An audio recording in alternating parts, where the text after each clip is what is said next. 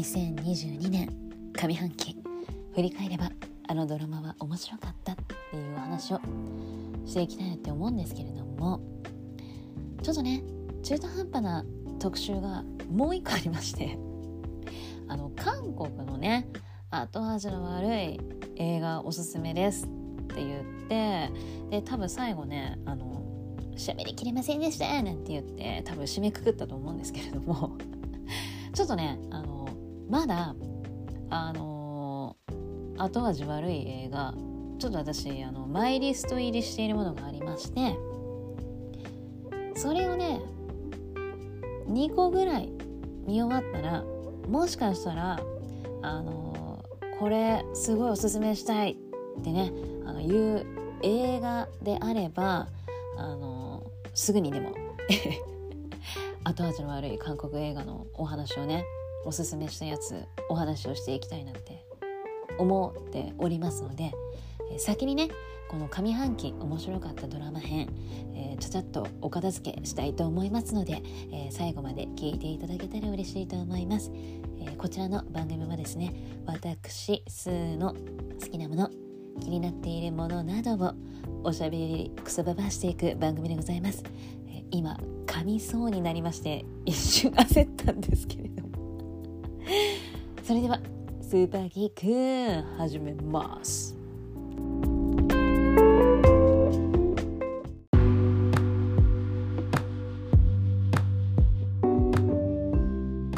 では2022年上半期振り返ればあのドラマは面白かったという話を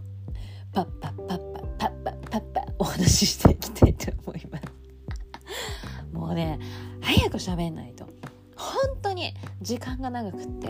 もうできればね一つのエピソード1時間で終わらしたいんです私。なんですけれどももうべちゃくちゃべちゃくちゃああだこうだ。あれが面白かったんだってね途中で思い出して突き出したりとかするからね。すごい時間が長くなっちゃって。はいということで、えー、もうパッパッパッパ。話そうな。ちょっと今お酒飲んでね。うっぷってきてしまいました。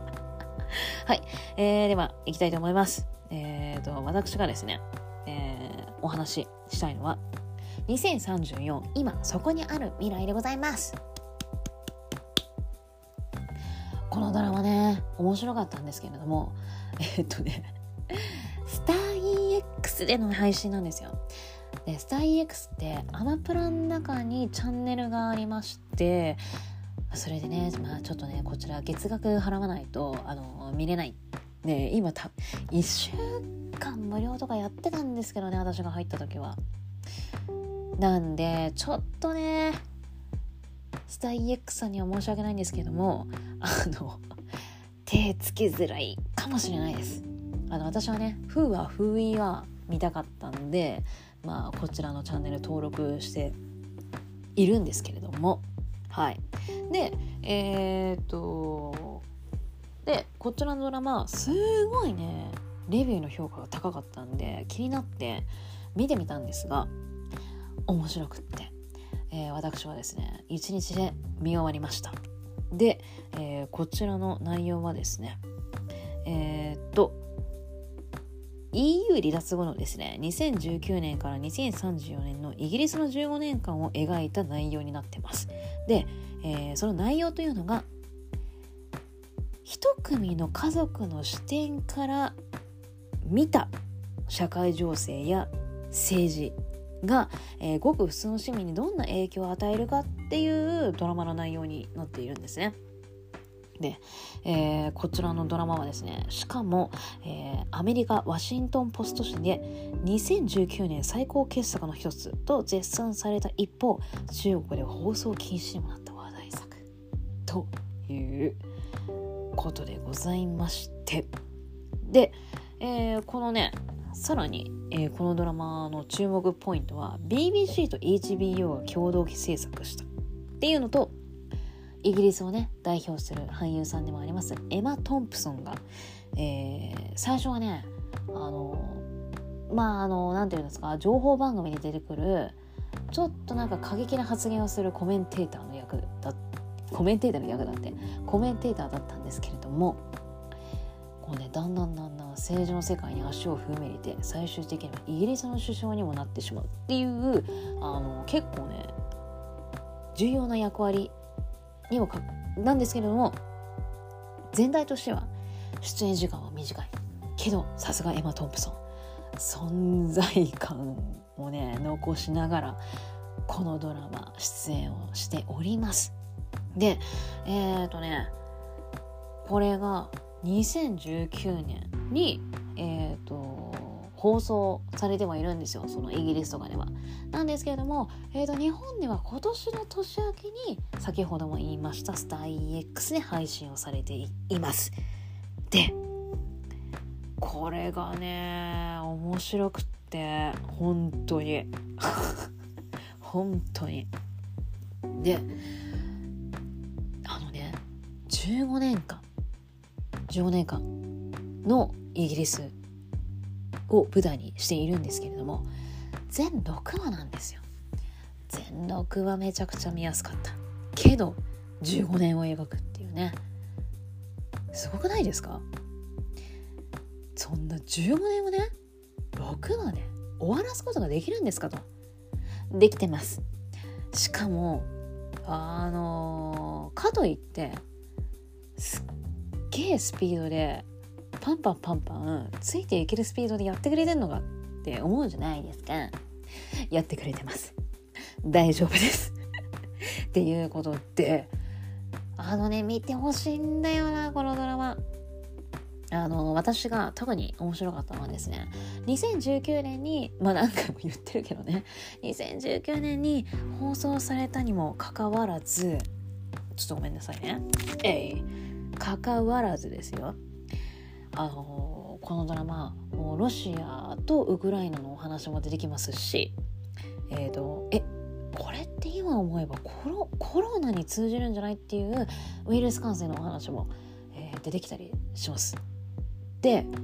いや2019年なのになんか今と重なるねお話の内容とかもちょいちょい出てくるっていうのもえー、みたいなどういう読み方をして？ね。こんなさ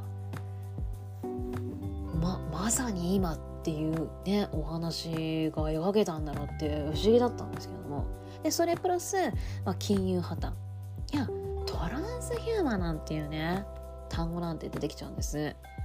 でトランスヒューマンっていうのはねあのえっ、ー、と一組の家族からこう見るこうイギリスの15年間っていうお話をさっきしたんですけどもこのね一家族っていうのが、えーと、4人兄弟プラスおばあちゃん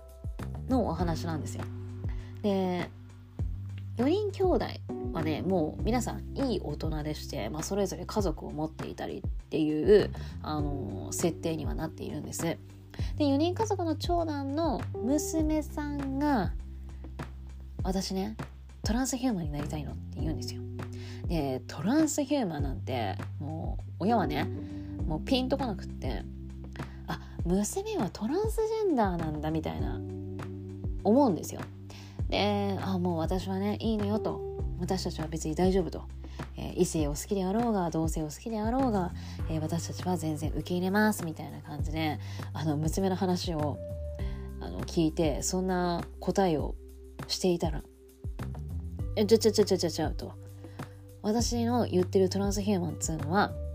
人間のデータ化ですって言うんですよ私も見ながらびっくりしちゃって人間のデータ化っていうねだからもう私はもう存在しなくていいとデータを残しますその代わりにねでそんなこと急にね言われてお母さんも急に「はあ?」みたいな「ちょあタをデータ化するってどういうことやみたいな。でちょっとそこでね親子喧嘩なんていうのも親はねそんなこと急に言われてもって理解できないですよ。なんかそういったので、まあ、ちょっと親子喧嘩ありつつでも娘はね引き続き、まあ、自分はトランスヒューマンになりたいっていうのがあるんですよ。でこれがちょっとねあのー、怖い方向に若さゆえにちょっとねあのちょっとおかしなんちょっと怖いことにあの怖いのに手出してしまったりとか。でまあ15年もう2034年にもなればもう娘のね言うてるトランスヒューマンなんていうのも進化したりっていうのもこのドラマで見れたりするんです。いや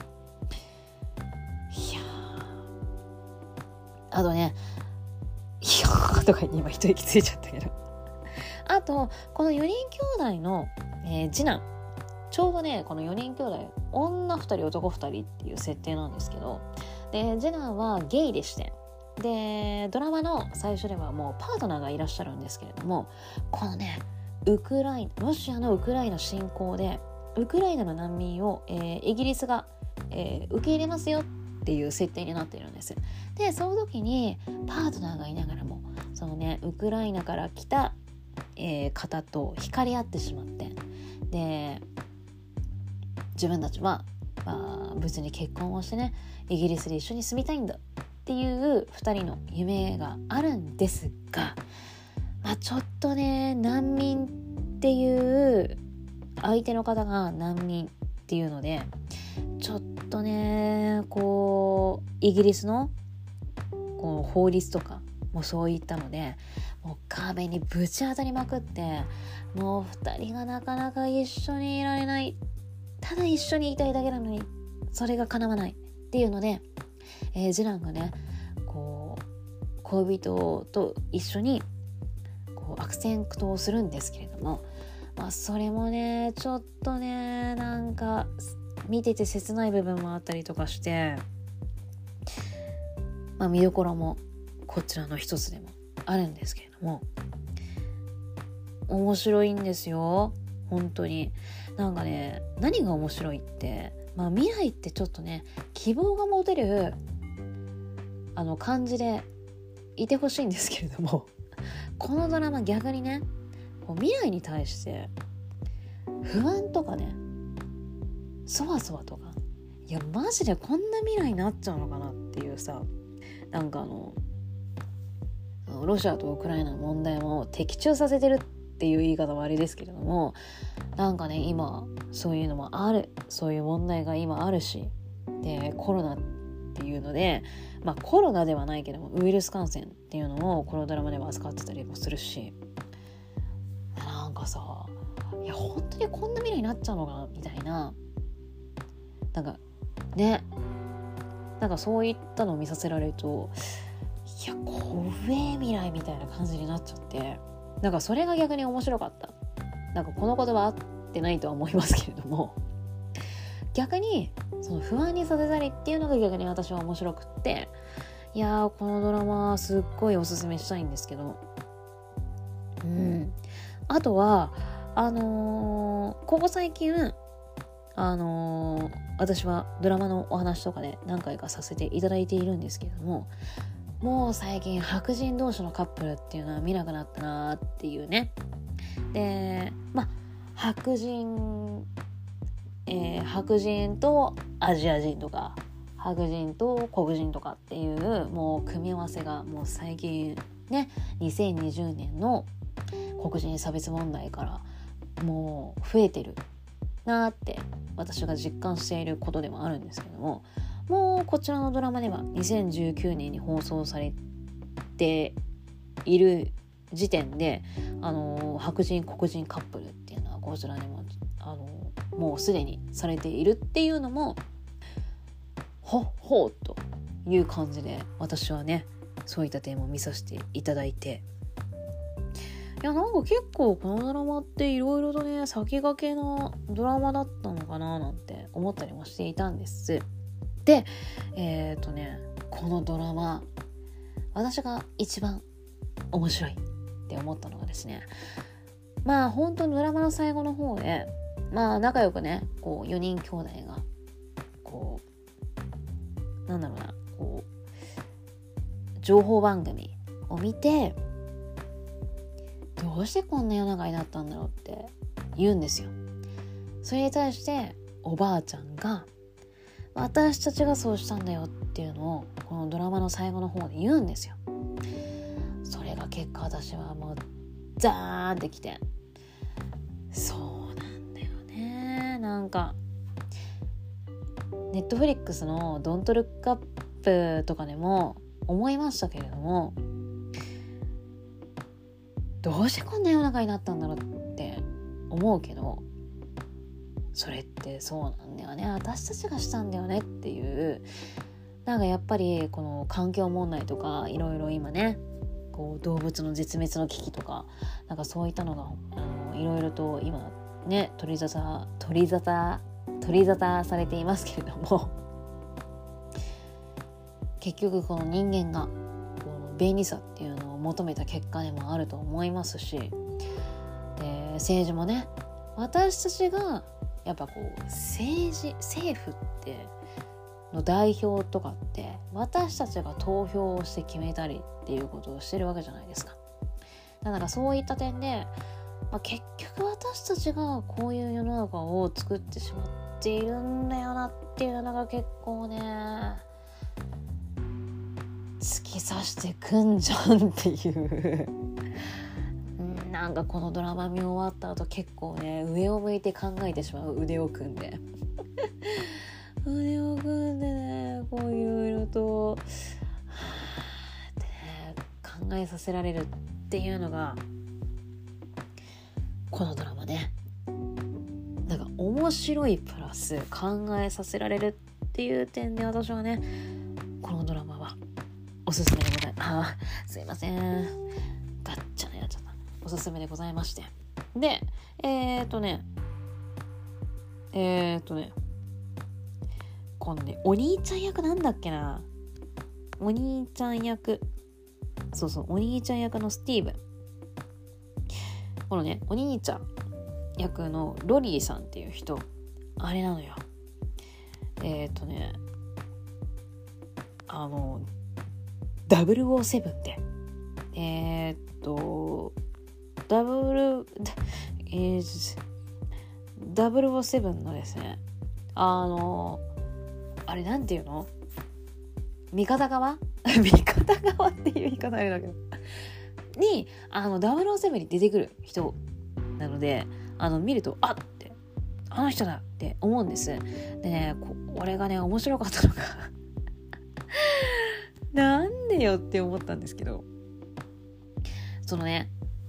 その、ただ長男のね、その方は、こう、年を重ねるごとに髪の毛がね、交代していくっていう 役作りが、なんか面白って思ったんですけど。いや、わざわざね、交代させなくったっていいじゃんっていうね、時代ごとに。ねけどまあそうね年を取ったってことなのねって思いながら私はね見させていただきました。はい。でも面白かったっすよ本当にあのエマ・トンプソンのね大統領になった時にエマ・トンプソンが結構この大まあ結局この大このドラマあの大統領がこうそういうことするからこういう世の中になっちまったんじゃねえかっていう感じもあるんですよ。なんだけれども最後に最後の方でこのエマ・トンプソン演じる大統領がもう私は実は操られていたんだみたいな説あなんかセリフがあったりとかして。え？ー、どういうこと？でもねあ言わない方がいいか。うん。なんかねそういうのがあったりとかして。えー？みたいな。なんかこのドラマねたった6話なのにほんといろんなことが盛り込まれていて一気見しちゃうよ。それぐらい面白いよってね私はね是非おすすめさせていただきたいと思いますので、えー、よかったらご覧くださいっていう感じですかねちょっとねスタイ X 配信っていうのがねちょっとおすすめしづらいっていうのが正直なところなんですけども、えー、ぜひねあの気になった方は見ていただけたらと思いますのでよろしくお願いします。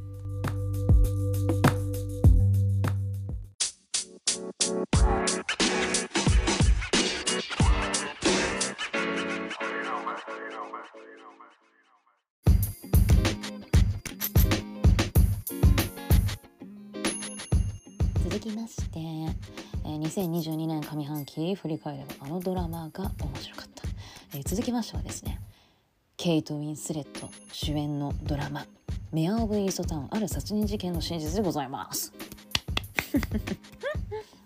このドラマはね面白かったですし、えー、しかもですねえっ、ー、と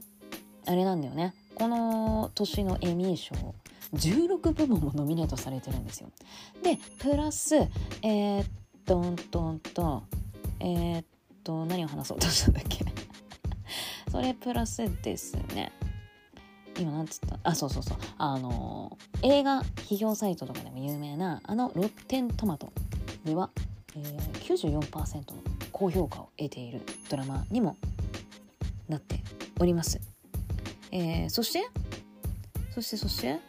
えー、こちら HBO Max で配信をされていたドラマなんですけれども最終話はね、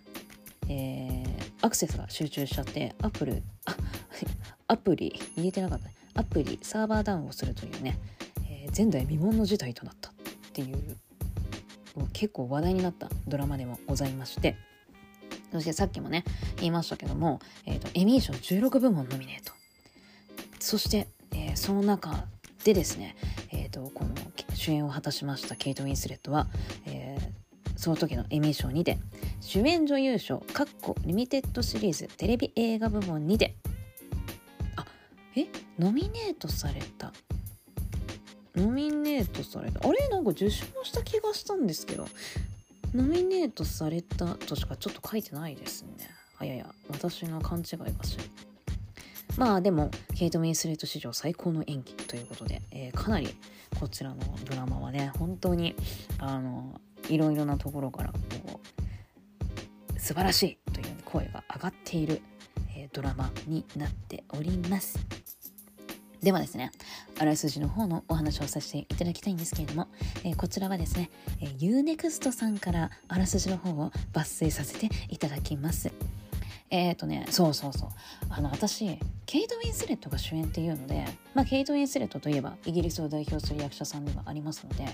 てっきり私舞台イギリスなんだと思っていたらですねなんとアメリカペンシルバニア州郊外の田舎町イーストタウンが舞台になっておりますでこれがね小さな町でですね全員が顔見知りの平穏な町である日突然シングルマザーの少女が惨殺される、えー、殺人事件が起きます。で、えー、その殺人事件の捜査に当たるのがこのケイト・ウィンスレット演じる刑事のメアですね。まあこのメアがですね事件を追っていくんですけれどもやっぱね顔見知りの小さな町ということで誰もが容疑者になりうる。誰もが怪しいと。そういう状況が起こる。まあ前回もお話しした怪物とつながるものがあるんですけれども。なのでまあね本当は疑いたくもないけど顔見知りだしね。しかも友達の旦那さんとかっていうのもいろいろ関わってくるんですよ。なんで疑いたくはないがどうも怪しいみたいな人たちがね結構出てきたりするんですよ。でこれまた疑います。でなんかかばったりもしますっていうね。ちょっと怪物と本当に似ているところがあるドラマの内容なんですが。なんですがまあ本当ねこのあらすじにも書いてありますけれどもやがて事件は思いもよらない展開を見せていくもう本当にね思いもよらない展開になります。そして、まあ、犯人はなぜなのかなぜ少女は殺害されたのか。で最後ねあのえー、と思いもよらない展開を見せていく。でこれがまた1点2点はするんですね。犯人だと思ったら違うんかいみたいな。はじゃあそいつが犯人か。違うんかいみたいな。結構ね1点2点あって面白かったんです。でだって7話しかないのに7話で1時間しかないのにね1話1話が。それなのにえ最後の最後でそんな展開見せますかみたいな感じで結構私最後はもうラストスパートやれみたいな感じで。お休みの日にもう一気見してしまったっていう感じなんですけど。うん。でこれがまたね最終回なのにまたね事件展開するんで本当にこのドラマは最後の最後まで飽きなかったし。でこれがね、えー、まあ殺人事件を追っていくっていうのが、まあ、大きなあらすじではあるんですけどもこれと同時にですね。このケイト・ウィンスレット演じてるメアっていうのはまあねちょっとね過去にちょっと暗い出来事がございまして、まあ、それをねまだ乗り越えきれてない。プラスあのメアって、えーと、バツイチで、えー、お子さんを、まあ、自分が引き取っていて、まあ、自分のお母さんと一緒に暮らしているんですけれどもで、まあ、その近くに元旦那も近所に住んでくれていて、まあ、ななんかあるとね、まあ、子供子供の面倒を見てとか、まあ、そういった形でもう旦那さん元旦那さんにも時々協力してもらってみたいな感じなんです。ででだからね刑事の仕事もあるしで母親っていう役目もあるしでしかもねキリスティン・ダンスともう見た目ね全然若いんですけどおばあちゃんでもあるんですよ。まあそのおばあちゃんなんでやのっていうのもまたこのドラマ面白いですけれどもなんかねこうそんなメアがねどこかこ自分の生活に疲れているようなあの感じもあったりとかしてこのねなんか自分の生活に疲れている感じ。そしてこう事件を事件に追われる。なんかそんなねちょっと暗いケイト・ウィンスレットの演技がねいいのよ。なんだろうねなんかこういう有名な女優さんが暗いなんか暗いっていう。う んなんかそういう役演じるのってやっぱなんかしびれんななんて思いながら見たんですけど。なんかそういったところがあのビカミング・アガットのキルスティン・ダンストなんかもね似たような感じがあってあのキルスティン・ダンストだよ。まああのビカミング・アガットの時もお話ししましたけど。まあこうキルスティン・ダンストって言ったらこう何かとねこうモテる役とかこう結構勝ち組路線みたいななんかそういった役っていうのが多かったんですけれどもこのビカミング上がったらもうほんとこんな自分の生活もう嫌だ耐えられないみたいな結構ねなんかあの何て言うんですかねちょっと、えー、暗い役っていうか、うん、なんかそういった役を演じてたっていうのも私はすごい好きだったんです。うん、なんかねほんとそういったなんかこうその時のキリスティン・ダンスとちょっとなんか似たような感じがあって私はもうほんとねこのケイト・ウィンスレットのね演じたメアっていうのはね結構好きでしたね。で、まあ、ちょっとね殺人事件っていう話の内容ではあるので、まあ、全体的に暗くはあるんですけれどもけどねあのメアのお母さんとそのメアのね孫がね結構ねこうちょいちょいちょいちょいちょっとコメディタッチを出してくれるので時々ねそういう明るさもあってでしかもなんか意外とねそれがこうメアの支えになっていたりだとかあとガイ・ピアスがねこのドラマ出てくるんです。でガイ・ピアスは、まあ、全体的に見たらそんなね出演時間はね長くはないんですけれどもでもガイ・ピアスもなんかねえー、ちょっとガイ・ピアスやめてなんて思ってたんです。何がだよっていう感じですけど。なんかえちょっとこの事件に絡むのやめてみたいな感じだったんですよ。だったんですよつうかなんか私は勝手にねそう思っていただけなんですけどでも全然あのネタバレにはなってしまいますが、えガイ・ピアスは大丈夫ですガイ・ ピアスはこちらの事件には何ら関係もなく終わってすごい私は良かったんですけども。でもねそのガイ・ピアスもこの主人公ミアにいい影響を与えていたような気がして結構ねその出演時間は短かったけれどもなかなかなんかいい役だったんじゃんみたいなちょっと上から目線な言い方になっちゃいますけどガイピアス良かったんじゃんみたいな感じで見させていただいておりましたで、えーとさっきも言ったんですけれどもそうあのケイト・ウィンスレットが主演だからね私はてっきりあのイギリスの設定だと思っていたら、まあ、ペンシルベニア州の小さな町でのお話っていうことをさっき話したんですけどそうしたらさやっぱりね、えー、毎度ごめんなさい、えー、英語のお話になってしまうんですけれどもそうだからケイト・ウィンスレットがアメリカ英語でお話をしていたのでだケイト・ウィンスレットもねこうインタビュー動画とかいろいろ見るとやっぱイギリスアクセントなんですよ。なんであららアメリカアクセントなんて思いながら見てたんですよ。でえーと、これがねペンシルベニア州のデラウェア郡っていう設定らしいんです。で、まあ、私はねこうアメリカのアクセンアメリカの州によってのそのアクセントっていうのはねまだまだ私修行が足りないもので全然わからないではいるんですけれどもなんとこれはデレコアクセントっていうのがねあるらしいんですよ。それで、あのー、役者さんたちはこうちゃんとね役作りをして話をされていたようで会話をしていたようでで実際ねここ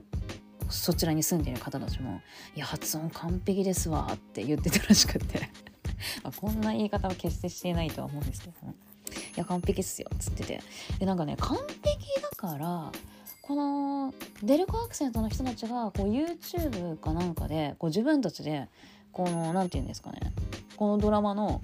あの再現ドラマみたいなのをやって YouTube に上げてるなんていうのもなんかネット記事で上がってましたね。私ちょっとね動画までは見れてないんですけれどもあなんかねそれぐらいちゃんとケイト・ウィンスレットは役作りをちゃんとしてこのドラマに挑んでいたんだなっていうのが分かっていやなんかねさすが役者さんだなと。なんかまあなんかこんな、まあ、今ほんとそんなんではないですけれどもななんかねドラマより映画の方が上みたいな私は今までそういったちょっとかなんかそういうなんか思っていたりしていたんですが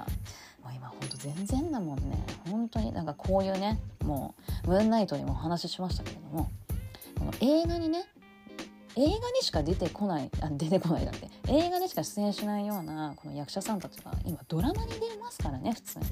そう。でしかもこう手抜かないっていうね。まあね。だから手抜くのもどうかと思うけど。そうだけどこうほら何て言うのかな。ねこうシリーズがされるんだったらまだしもこうねリミテッドシリーズっていうのでちゃんとこうねシリーズ化されないドラマでもちゃんとこうケイト・ウィンスレットの役作りをして挑んだっていうのもなんかねやっぱさすがだなって改めて思いましたし。であのガイ・ピアスとケイト・ウィンスレットねちょっとねこのドラマの中でまあいい感じになったりっていうする場面があるんですけども。でその時にあのケイト・ウィンスレットねあのちょっとねラブシーンみたいなのやってるんです。でこのねまあこんな言い方もあれですけどこのねケイト・ウィンスレット本当になんだろうな一般まあ一般人っていうか本当なんかこう普通の人っていうんですかね。うん。なので結構あのー、これは役作りであれなのかわからないですけどもやっぱこう映画で今まで私が見てきたケイト・ウィンスレットよりはこう体型がこうふくよかになっているんですよね。でまあ私はこの、あのー、ネット記事とかでいろいろ見て知ったんですけどもそういったラブシーン、あのー、修正などせずもうそのまんまの私の体型を、えー、テレビで放送してくださいっていうのをケイト・ウィンスレットは言ったらしくって。このねドラマ調べると大抵この話題は出てきますね。ケイト・ウィンスレットがねこう修正せずにこうラブシーンに挑んだみたいなネット記事がバーってこのドラマ調べると必ず出てくるんですけど。そうなんかまあそういったねケイト・ウィンスレットの役者魂っていうのもねそのネット記事を見て好きだなって思いました。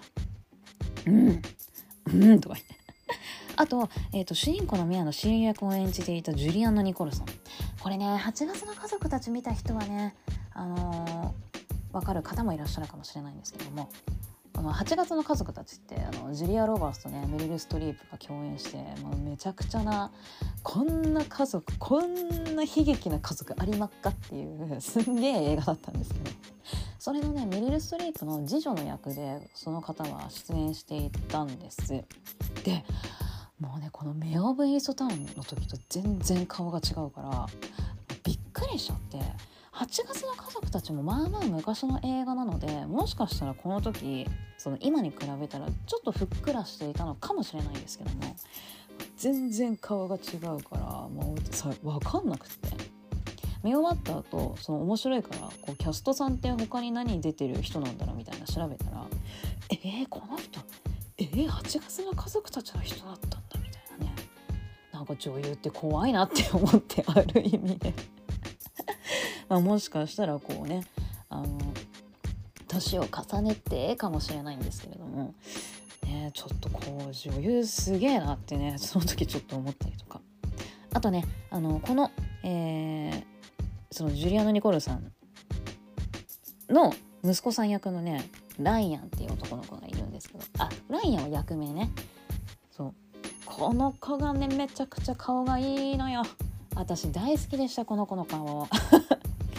もうねあなたは絶対将来有望だから頑張って役者続けてね。おばちゃん応援するからね。って思いながら見させていただいたっていう感じですかね。はい。っていう感じで、えー、ぜひね「ミオブ・インストタン」見てください。めちゃくちゃ面白いです本当に。うん。なんかちょっとね真相が分かるとちょっとうーんなんか辛いなっていうか重いななんて思ったりもするんですけれどもこう事件の展開っていうのはめちゃくちゃ面白いので是非見てください。あのシリーズ化されていないのであの7話で終わるので、えー、おすすめです。是非ご覧ください。あとケイト・ウィンスレットの演技もよろしくお願いします。エージェントの人かよ。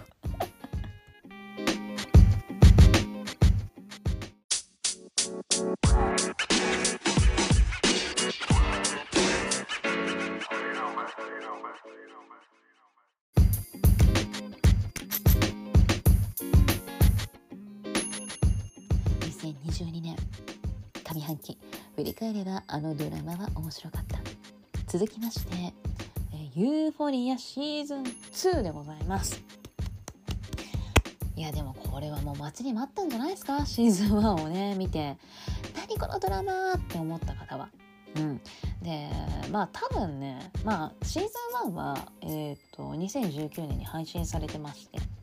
でまあ多分なんですけれども、まあ、コロナの影響で、えー、撮影のスケジュールがずれたんじゃないかなとこんなにちょっと間が空いてしまったのは。うん、で私はえー、2021年面白かったドラマっていうので「ユーフォリア特別編」っていうのをお話しさせていただいたんですこのポッドキャストで。でこの特別編っていうのを改めてお話しさせていただきますとあのシーズン1の続きではあるんですが、まあ、あの主人公ねルーと、まあ、その相手役のジュールズが、えー、お互いどんな風に相手のことを思っていたかっていうのが分かる内容にはなっておりましてだからルー編とジュールズ編っていう2つエピソードを、まあ、配信をしてくれていてまあそれであーみたいなまあシーズン2待っとくかみたいな感じになりましたけどね。まあ多分ねまあどうだかわかんないけど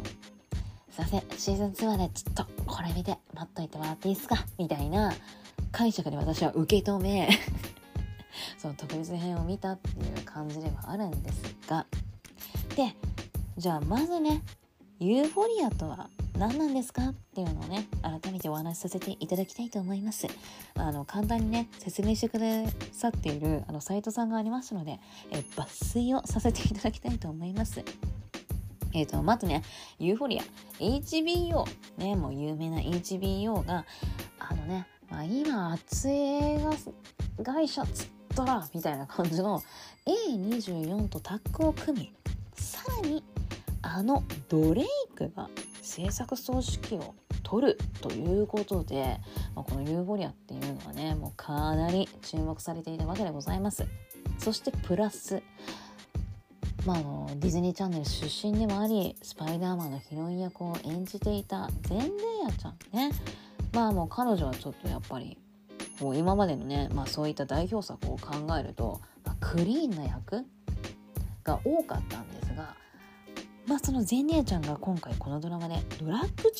中毒と不安障害を抱える高校生の役を演じるっていうのでも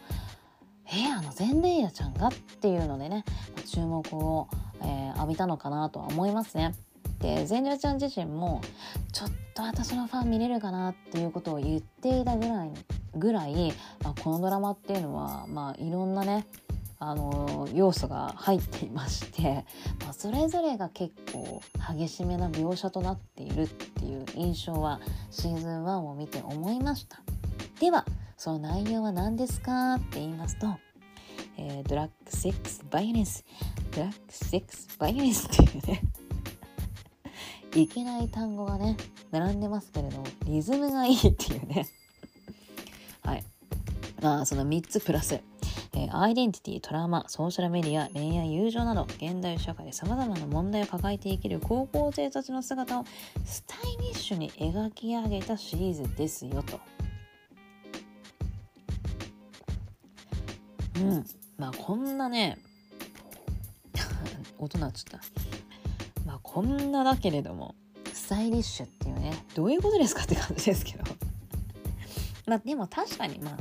スタイリッシュだったなとは思いますけれども。まあ、あの、まあ後でもちょっとね、話そうとは思いますけれども、まあファッションもメイクもおしゃれだし、やっぱドレイクがね、携わっているかわからないですから、あの音楽もねうーわ懐かしいめっちゃ聴いてたっていう音楽からえ何何今こういう音楽が流行ってるの？みたいなの若いアーティストさんまでね音楽がね結構流れて、まあ、その音楽もおしゃれなわけよ。でシーズン1見て、まあ、結構気になる音楽があったんで調べてみたらやっぱねそうやっぱなんかその調べてみて思いましたけどあのほんとねあの南部に流れた曲っていうのがねバーって教えてくれるサイトもありますしもう何分に流れた曲とかねもう時間帯まであの時間帯と一緒にあの音楽を教えてこの時流れた曲この時間帯に流れた曲ってこれだよって教えてくれるあのサイトがあったりとかもうほんとねいろいろ出てくるんですよ。あとあの iTunes のプレイリストでもねこう作ってくれている人たちがもうたくさん出てきますし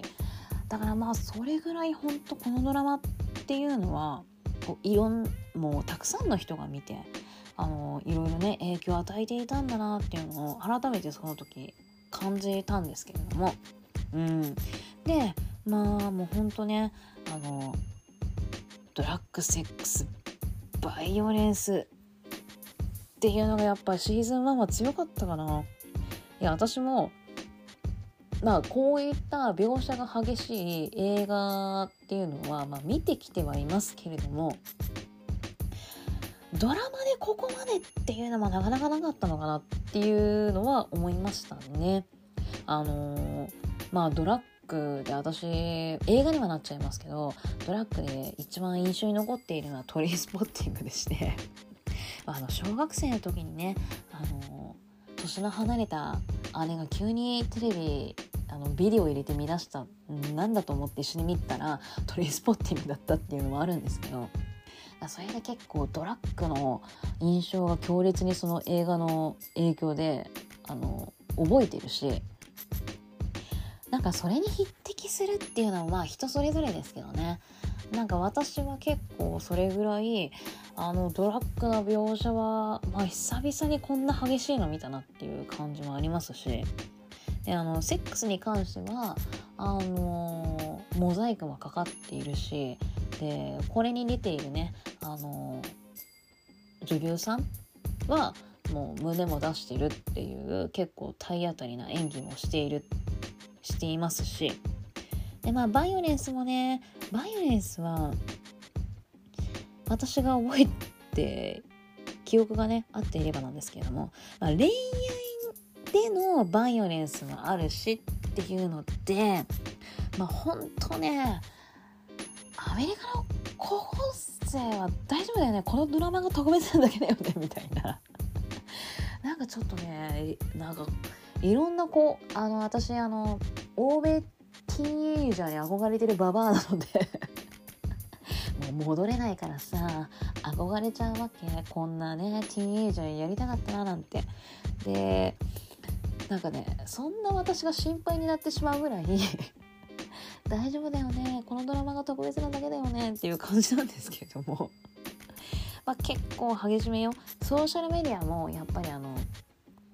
こうねこう何かと何かとっていうとあれだけどこう高校生とかを高校生とかのそのダークな部分をあの扱う内容の映画だったりっていうのでやっぱりこうソーシャルメディアでこのやっぱねこう恋人にこう自分のねちょっとあの裸の写真を送ってしまってまあそれがねリリリベンかんでしまうリベンジポルノにね使われたりっていうのを、まあ、見てきたりとかありましたけれどもなんかそれとはまた違ったソーシャルメディア、うん、っていうのもあったりとかしてなんか結構本当にね今まで見てきたそのティーンエイジャーのあのドラマの中では結構ダークな部分までいってるのかなとは思いますね。まあ私結構あの明るいちょコメディ寄りのあのティーンエイジャードラマっていうのをまあ今今まで結構見てきてはいるので、まあ、それでも本当真逆な感じを言っていてまあ結構やっぱ強烈なドラマかなとは思いましたね。であのまあもともとどこのドラマイスラエルだったかな。ユーフォリアちょっと調べさせてください。そうそうそうそう。イスラエルで前にあのやねドラマで放送されていたのをまあ今アメリカでリメイクしているっていうとこなんですけども。このイスラエルのユーフォリアね私の調べ方が悪いだけかもしれないですけどなかなかなんかね画像とかも出てこなくってやっぱりこのアメリカのユーフォリアがね出てきてしまうんですよ情報とかが。だからちょっとねいろいろあのその元ネタの方も調べたいなとは思ってはいるんですがじゃあねシーズン1まあちょっとうまく話せてたか分かりませんがまあそれだけちょっと激しめの描写が多かったと。じゃあシーズン2どうなんですかって言いますとシーズン2もねあの変わらないんですよシーズン1と。むしろちょっと悪化してるっていうのもあってあの大丈夫っていうねやっぱドラマって始まれば終わりもありますから大丈夫ちゃんとこの子たち終われるんだよねっていうね。大丈夫なんだよねって心配してしまうぐらいシーズン2も、まあ、あの結構激しめな激しめになってまして、まあ、あのセックスの部分ではあのシーズン1の方が、まあ、性描写は強めだったかなとは思いますけれども、まあ、シーズン2もあのまあないわけではないんですが、まあ、それよりも、えーと、人間関係が強いかな人間関係とドラッグっていう描写がシーズン2は、まあ、強くなってきてるかなっていう、えー、見た感想ではありますね。まあ、ちょっとねいろんな登場人物が出てきて、あのー、その子たちの視点から見たっていういろんなね描写があるので簡単に内容を説明するっていうのは難しいので、まあ、是非気になった方は見てくださいっていう感じなんですけれども、うん、あのー、まああの恋愛に関してはあのー、シーズン1で友情を築いてきた女の子2人がまあこのシーズン2でそのね片方彼氏いるんですけどその彼氏の三角関係でこうなんかこの人間関係がこうひび入っていくっていうのがシーズン2が見れたりとか。で登場人物の妹。シーズン1ではそんな目立たないキャラクターだったんですけれどもシーズン2の後半でその妹を中心としたあのドラマ展開があって私結構後半部分その好きだったりするんですけどでその妹がねあのあのデンデヤちゃん演じるねルーが、まあ、ドラッグ中毒なんですけれどもその子と仲のいいドラッグの売人がいるんですよ。でその子とねその妹が仲良くなってってうわちょっとなんかいい方向に行ってほしいななんておばちゃんはね願ったんですけれどもこのドラマの最後の最後でえー、とんでもねえ展開が待っておりまして嘘やろうって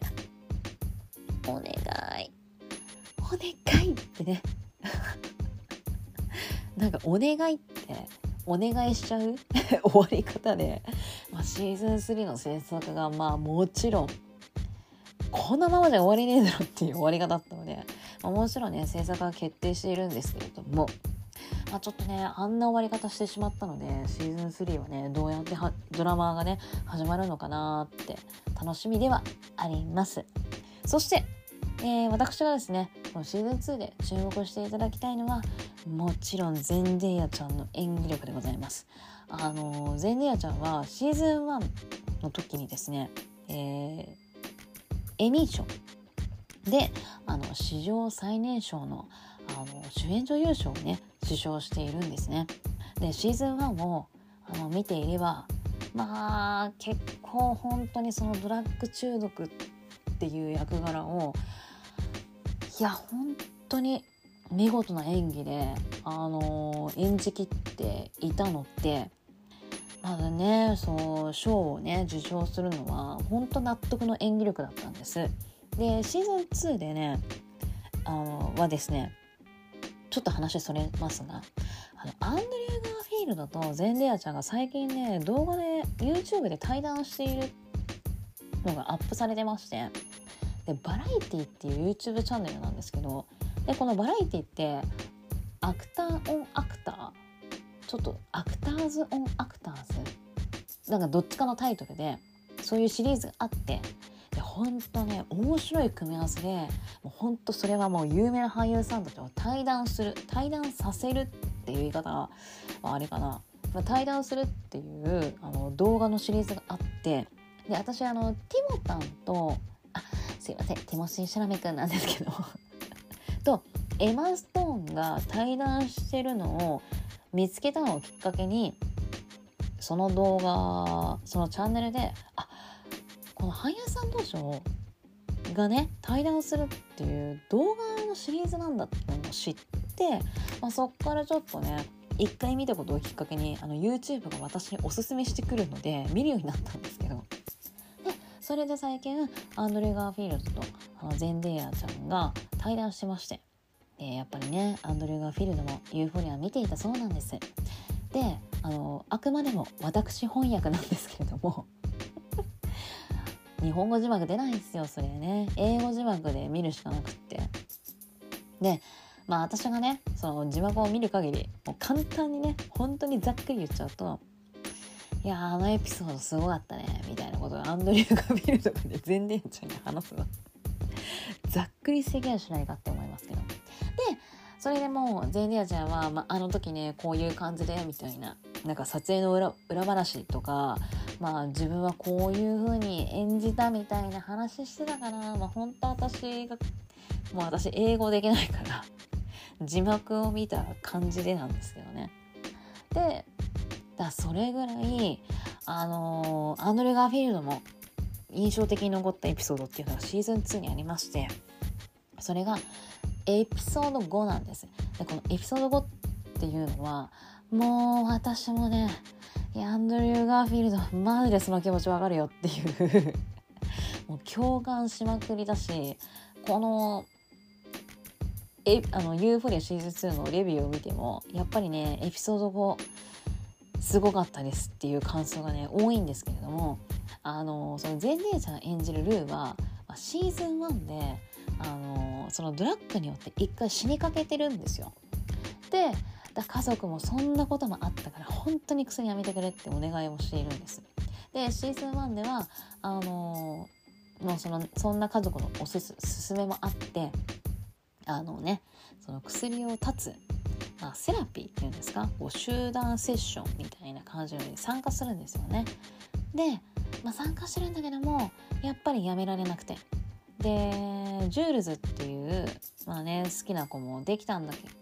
できたことをきっかけにあの新しい一歩を踏み出すためにも私はね薬をやめようって心に決めるんだけれども、まあ、最後の最後にあのジュールズといい感じになったのに複雑な関係になってしまったので、まあ、それをきっかけにまたねルーはねやっぱ薬に手を出してしまうんです。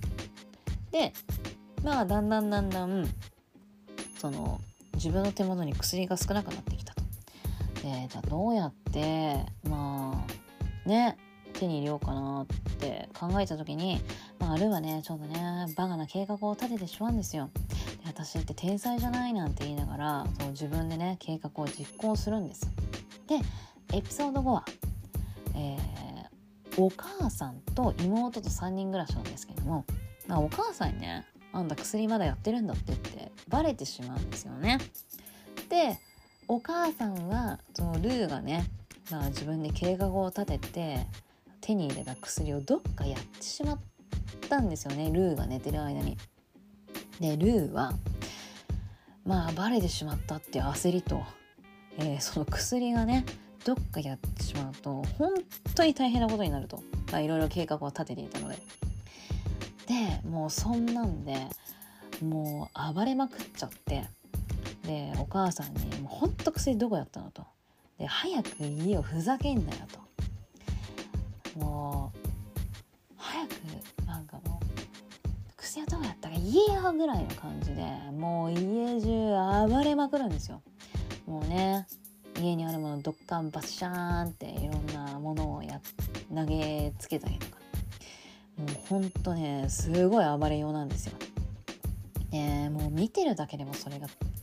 辛いぐらいクソ重の内容になってまして。でまあクソ重なんだけれどももうそれぐらいゼンデアちゃんがもう体当たりの演技を見せてくれててもう演技ピカイチなんですよね。そんなクソ重なんですけども。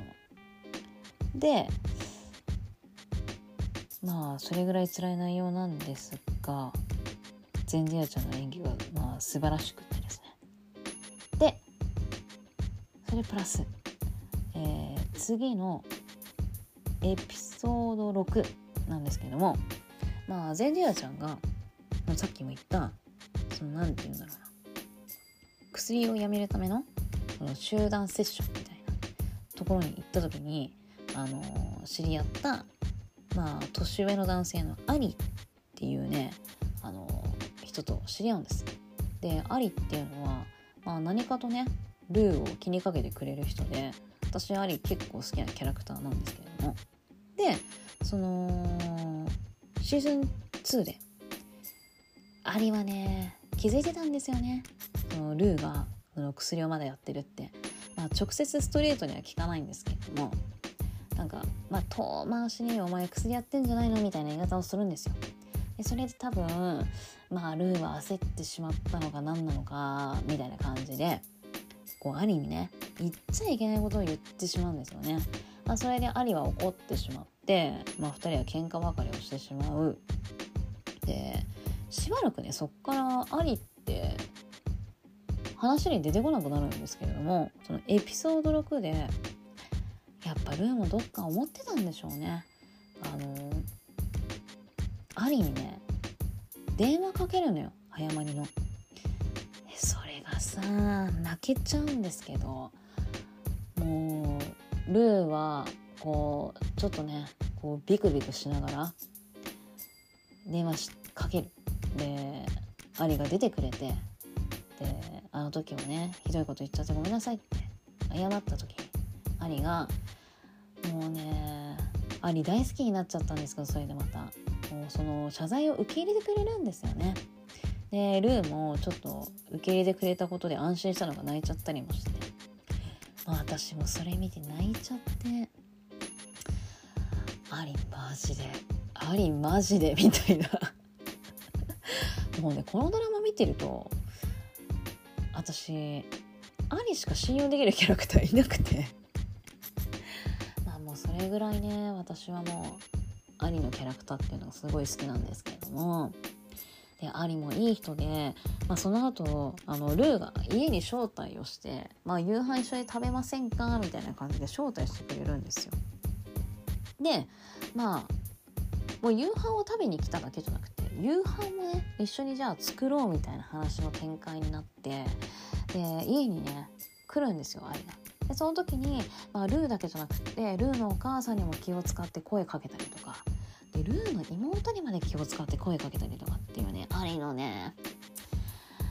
アリのその気の使いようが私も本当にまたさらに好きになってしまって。もう本当アリはこのままでいてくれと。でもうルーとアリの関係もそのままねずっと保ち続けてほしいなって願うぐらいこのシーズン2でアリはキャラクターさらに好きになったしやっぱりルーの中でアリって重要な人物なんだよなってね改めて感じれたりとまあいろいろとねこのエピソード5とエピソード6っていうのは私の中でちょっとねこうまあ辛いんだけれども注目して見ていただきたいなと、まあ、俳優さんの演技力っていうのはねこの2つ分かったりするお話でもあるのでちょっとね見ていただきたいです。であのこのシーズン2ではゼンディアちゃんがちょっと薬をねやめて頑張るっていうシーンがあってで私はね薬をやったことないからもちろんわからないんだけれどもこう離脱症状っていうのに耐えるシーンが出てくるんですよ。でまあそれがかなり辛いらしいんですよね。なんかお腹が痛くなるなんか脇腹ずっと押さえてたりなんかすんごい辛そうななんかゼンデアちゃんの演技が見れるんですけど。でさらにこう多分すごい辛いのか飴一つさえも袋から取り出せないっていうシーンもあったりして。でその時に一緒にもう鼻水のダラダラ垂れ流すんですよゼンデアちゃんが演技で。いやここまで見せますかっていうので私はびっくりしてしまったんですけども。エピソードあじゃあエピソードじゃない。シーズン2はもうゼンディアちゃんのもう磨きのかかったその演技力っ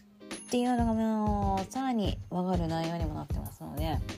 まあ是非見ていただきたいです本当に。うん。まあちょっとねいろいろあるけど。いろいろぐちゃぐちゃだけどね内容はまあ見て面白いのかなとは思いますねであのー、やっぱり引き続き、まあ、シーズン1でも思ったんですけどやっぱメイクがねこのドラマの内容と一緒にかなり注目されていて今までこんなメイクするドラマやっぱなかったと思うんですよね私が、まあ、いろんなの見てたけど、まあ、数少ないとは思いますけど。であの派手可愛いっていうんですかこう目の周りにもうラメびっしりあの塗ったりとかこんなアイラインの引き方あるんだっていうぐらい結構個性的なメイクがかなり多くって。であのユーフォリアメイクとかユーフォリアメイクアップとかかな。でハッシュタグでインスタで検索するともうめちゃくちゃ真似してることとか出てくるんですよ。で私はこのイあユーフォリアのメイクさんインスタでフォローしてるんですけどその方もなんか「Thank you」っていう感じであの自分をタグ付けしてくれてメイクの真似してくれた子たちとかをこうインスタのね自分のストーリーにバーってあげたりとかってしてたりとかしてうわこんなに真似してる子いっぱいいるんだと思って。なんかそういったところもやっぱねメイクも可愛いしあとファッションもねおしゃれだしね。ただシーズン1もおしゃれだったけどシーズン2結構 Y2K ファッション強めだしでこうやっぱキャラクターに合った可愛いファッションっていうのがねいちいちねキャラクターがねこうみんなファッション可愛かったりするんでやっぱこう若い子たちには刺さるのかなっておばちゃんは思いましたけれども。うん。本当音楽いや音楽は私シーズン1の方が好きだったかな。なんかシーズン2もねいろいろ音楽かかってはいましたけれども私はなんかシーズン1の方が音楽印象的だったかな。うん。まあほんとねドラマの内容以外にもいろいろこう注目すべき点がいろいろあったりとかして。あとあれねあのー、ネイト役をやってるジェイコブくんこのジェイコブくんっていうのがまあクソなね男の役やってるんですけれども あの彼はねネットフリックスオリジナル映画の「キスから始まる物語」でノア役やってる爽やかな男の子の役やってたんですよ。でそれがこのドラマでも全然違う役柄をやってるっていうのも面白かったしあこの「ユーフォリア」に出てる、あのー、役者さんたちもうこのドラマきっかけでもうみんなすごい人気になっててあのブランドのイメージあのキャンペーンモデルやったりとかってねいろいろもう皆さんスターダムにのし上がっているのであの本当いろいろとね注目していただけたら面白いドラマだとは思いますので興味があったら見ていただきたいと思います。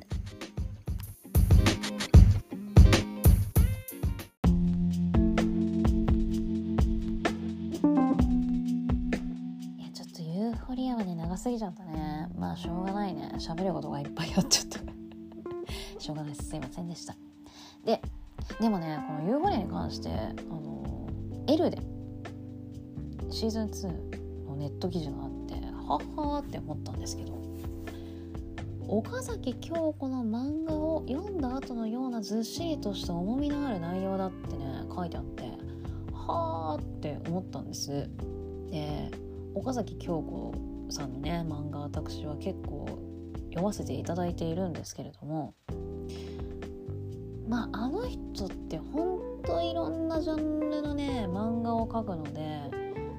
まあ全体的に重い内容の漫画があたくさんあるのかっつったら別にそういうわけではないんですけれども多分リバースエッジぐらいの感じのことなんでしょうかね。リバースエッジもねいろいろなんかもう岡崎京子ワールドが炸裂してる感じはありますけれども。なんかねまあ確かにあーなんか言われてみれば